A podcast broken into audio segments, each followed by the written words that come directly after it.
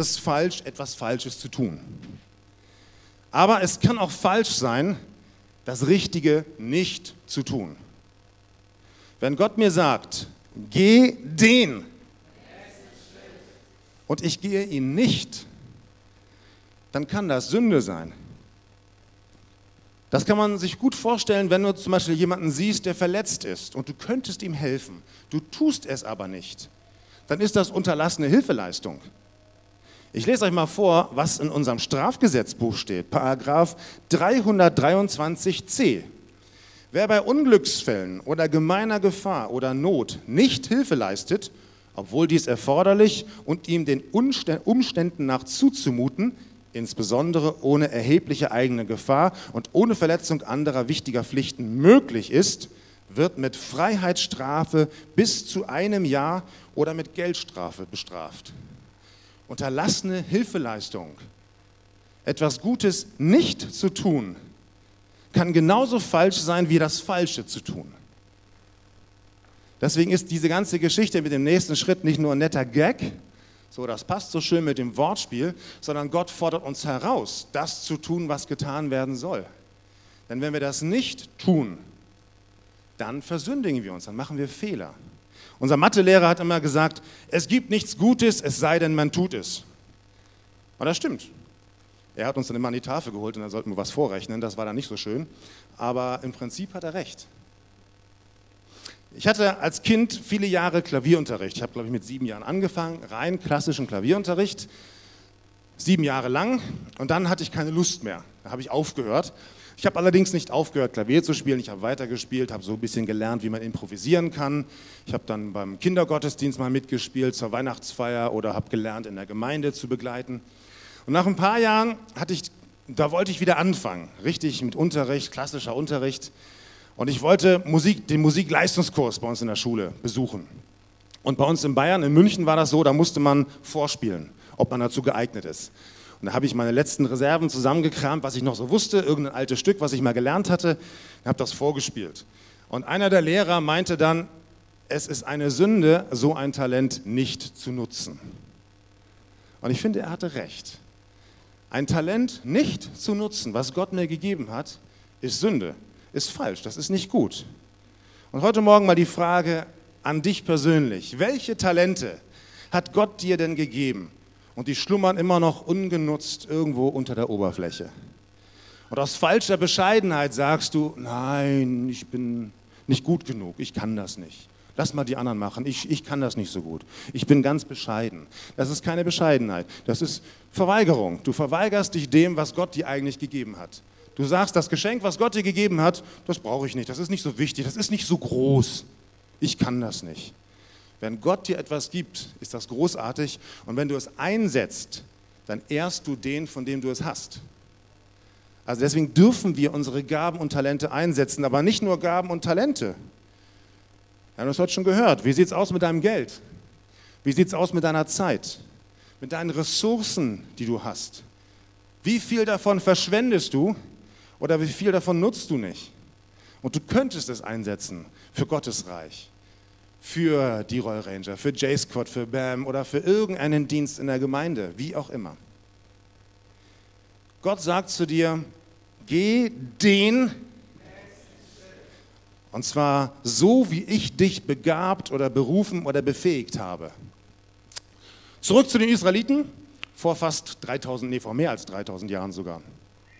So, nun stand die nächste Generation da. An derselben Stelle wie vorher die Eltern.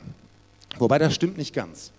Zwei der älteren Generation, von der älteren Generation waren dabei, nämlich Josua und Kaleb. Richtig. Die beiden hatten eine neue Chance bekommen, in das Land hereinzukommen. Das heißt, bei Gott zählt eben nicht, wie jung oder wie alt man ist. Es geht nicht um die nächste Generation oder die alte Generation. Es hat eigentlich etwas mit der Einstellung zu tun. Ja? bin ich bereit, diesen Schritt zu gehen oder nicht. Und jetzt standen sie vor dem gelobten Land. Und das Problem war, sie kamen nicht rein, weil da ein Fluss war, der Jordan. Und der hatte auch noch Hochwasser. Ich weiß nicht, wer von euch mal am Rhein das Hochwasser gesehen hat. Wenn da richtig Hochwasser ist, das ist äh, heftig.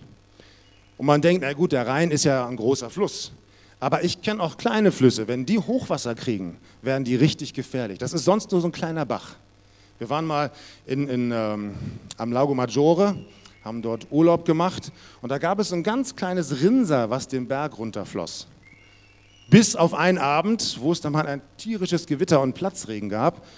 Und da es oben auf dem Berg mal gebrannt hatte, waren dort keine Bäume. Das Wasser konnte nicht wirklich gespeichert werden und floss ohne Ende darunter.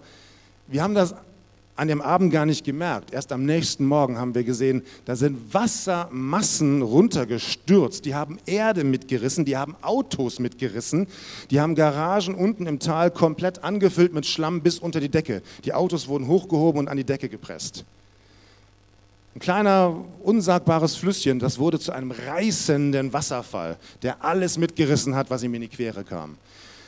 Jetzt steht dieses Volk Israel vor dem Jordan, der Hochwasser hat, und da sollen sie durch. Woran erinnert das? An dieselbe Situation der Eltern. Die standen nämlich auch mal nicht vorm Jordan, sondern die standen vorm Schilfmeer. Hinter ihnen die Feinde, die sie umbringen wollten, vor ihnen das Schilfmeer. Und da kamen sie auch nicht durch.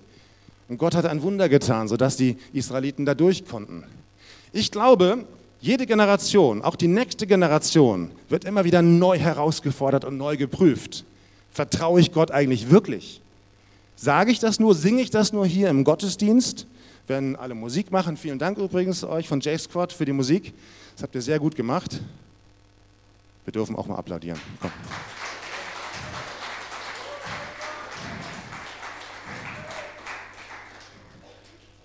Und genauso wie damals tat Gott wieder ein Wunder. Und er sagte, die Priester nehmen die Bundeslade. Die Bundeslade, da war, waren die Gesetze drin, von, also das Buch Mose sozusagen, oder die, die Tafeln, die Gott äh, Mose gegeben hat auf dem Berg Sinai. Das symbolisierte so die Gegenwart Gottes. Die war vergoldet, die sah wunderschön aus. Und die Priester sollten mit dieser Bundeslade in den Jordan reingehen. Und er sagte dann, ich muss es mal vorlesen hier, in Josua 3, Vers 4, da heißt es dann, haltet einen Abstand zu diesen Israeliten, zu diesen, zu diesen Priestern mit der Bundeslade von etwa 2000 Ellen, das ist so ein knapper Kilometer. Haltet einen Abstand, denn ihr geht einen Weg, den ihr noch nie gegangen seid. In Josua 3, Vers 4 heißt es, tut das, damit ihr den Weg erkennt, den ihr gehen sollt, denn ihr seid den Weg zuvor nicht gegangen. Das heißt, wir sollten Abstand halten, damit jeder gut sehen konnte, wo die Priester laufen. Wenn die zu nah dran gewesen wären, hätten die ersten schon die Sicht versperrt und dann wäre das Volk irgendwo lang gelaufen. Es wäre nicht klar gewesen, wo ist denn genau der Weg? Wo geht man denn jetzt rüber? Man geht so mit der Masse mit und dann geht man meistens irgendwie doch falsch. Und so sollten sie einen Abstand halten, damit alle, die, die hinterhergehen, deutlich sehen konnten, da sind die Priester, jeder kann es sehen, da müssen wir lang gehen. Das heißt, Gott lässt die Israeliten nicht alleine. Er zeigt ihnen ganz genau den Weg. Und wenn Gott zu uns sagt, geh den, dann lässt er uns nicht alleine. Er zeigt uns den Weg. Und gerade auch Wege, die wir noch nie gegangen sind, wo wir Angst vorhaben, wo wir eine Herausforderung spüren, wo wir denken, ich weiß nicht, wie das, wie das gehen wird. Ich weiß nicht, wo genau der Weg ist. Gott zeigt uns den Weg, auch wenn es ein ganz neuer Weg ist. Er ist bei uns. Und sobald die Priester mit der Bundeslade das Wasser vom Jordan berührten, staute sich das Wasser auf der Nordseite und der Rest floss ab. Und dann gingen die Priester mitten in, den, in das Flussbett hinein, stellten sich hin, da war jetzt kein Wasser mehr. Und dann konnte das ganze Volk durchgehen. Und dann kaum gingen die, die Priester wieder raus, kam das Wasser wieder zurück und floss weiter. Es gibt tatsächlich äh, in Israel, das habe ich gelesen, kann es öfter mal vorkommen, dass am Jordan das Erdrutsche geschehen und das gesamte Wasser aufstauen.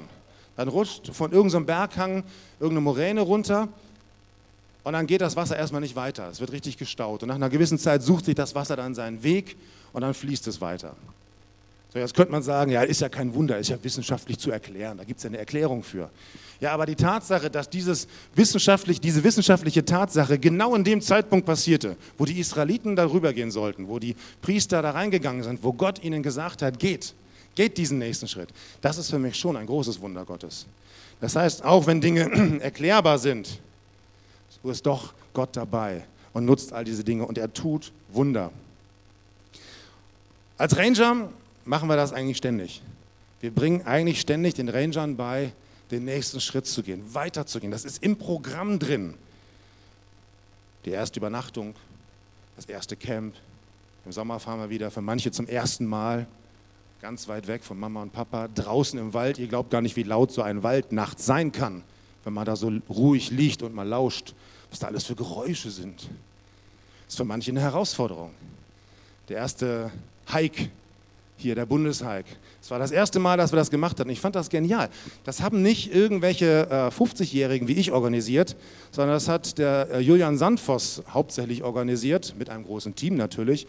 Der ist in Düsseldorf im Jesushaus, der ist, wie alt ist er? 23, glaube ich, oder 24. Ja, der hat diesen Bundeshike organisiert. Der hatte die Idee von Gott und ist zur Bundesleitung gegangen und hat gesagt, könnten wir nicht mal sowas machen? Und die haben nicht gesagt, äh, komm, damals war glaube ich 20 oder 21, du bist zu klein, äh, das lass mal, überlass mal den Profis. Nee, das haben die gemacht. Natürlich haben sie ihm geholfen, natürlich standen sie ihm zur Seite. Aber er hat das verwirklicht. Er hat etwas getan, was vorher noch keiner gemacht hatte. Und mit 2500 Rangern waren wir unterwegs und es klappte reibungslos. Obwohl es keine Blaupause gab, es gab keinen Vergleich. Wie kann man das denn machen? Wie, wie klappt das denn mit der Versorgung, wenn die 2500 Leute in einem Riesengebiet im Wald verstreut rumlaufen? Es hat funktioniert.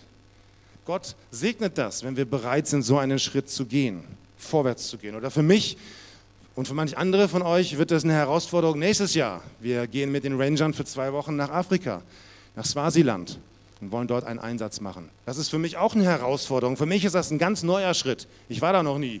Ich habe keine Ahnung, wie das funktioniert. Linksverkehr. Mal gucken, wie das alles so wird. In Epheser 2, Vers 10, da heißt es, in Jesus Christus sind wir Gottes Meisterstück. Er hat uns geschaffen, dass wir gute Werke tun, gute Taten, die er für uns vorbereitet hat, damit wir sie in unserem Leben ausführen. Das heißt, Gott führt uns nicht nur irgendwo heraus, er befreit uns nicht nur von Sünde und Schuld, sondern er hat einen Plan mit dir. Er hat gute Taten, gute Werke schon vorbereitet. Und die Frage ist, bist du bereit herauszufinden, welche Taten, welche Werke das sind? Das ist ein Abenteuer. So wie Ranger ein Abenteuer ist, ist ein Leben mit Jesus ein Abenteuer. Es ist eine Herausforderung. Es, Gott zwingt uns manchmal immer wieder so unsere Komfortzone zu verlassen, Dinge zu tun, die wir eigentlich nicht tun wollen, aber die gut sind und die richtig sind. Und wir gehen dann einfach weiter diesen nächsten Schritt. Einige Rangers gehen diesen nächsten Schritt in der kommenden Woche.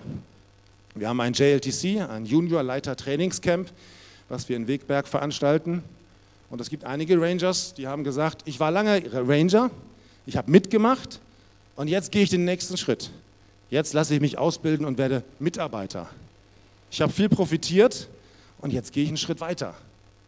Und jetzt lerne ich was Neues dazu. Ich finde das toll. Als Gemeinde haben wir einige nächste Schritte vor. Wir wollen einen zweiten Gottesdienst implementieren, hier sonntags, wahrscheinlich abends. Wir wollen einen neuen Standort gründen in Viersen. Neben dieser Gemeinde hier und einer Gemeinde in Nettetal, die wir schon haben, soll in Viersen eine neue Gemeinde entstehen.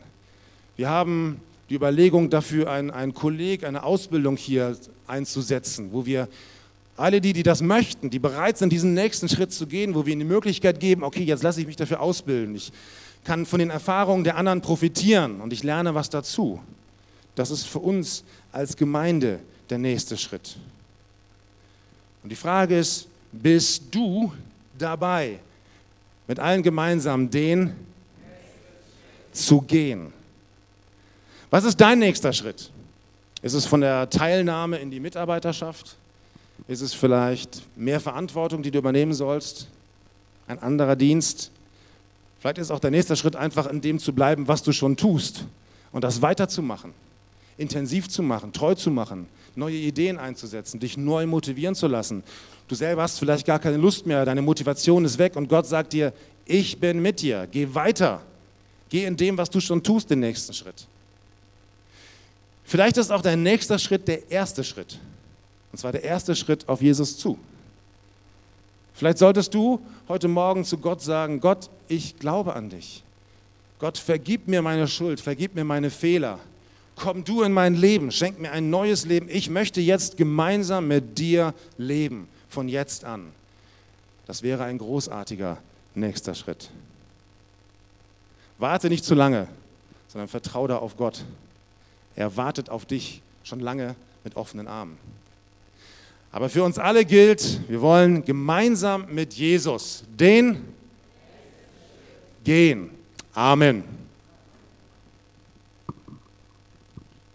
Die Lobpreisgruppe darf nach vorne kommen, während wir vielleicht nochmal drüber nachdenken, was dieser nächste Schritt für uns bedeuten könnte. Herr Jesus Christus, ich danke dir, dass du bei uns bist, dass du das Volk Israel nicht alleine gelassen hast, auch wenn sie große Herausforderungen hatten. Und das ist für uns ein Vorbild, dass du auch bei uns bist, wenn wir neue Schritte gehen, wenn wir nächste Schritte gehen, wenn wir weitergehen, wenn wir etwas von dir hören und empfangen haben, wenn wir merken, wir haben Begabungen und Talente, wir haben Möglichkeiten bei uns zu Hause, wir haben Dinge, die wir einsetzen können, dann wollen wir das tun. Jesus, wir wollen auf dich hören und wir wollen den nächsten Schritt gehen.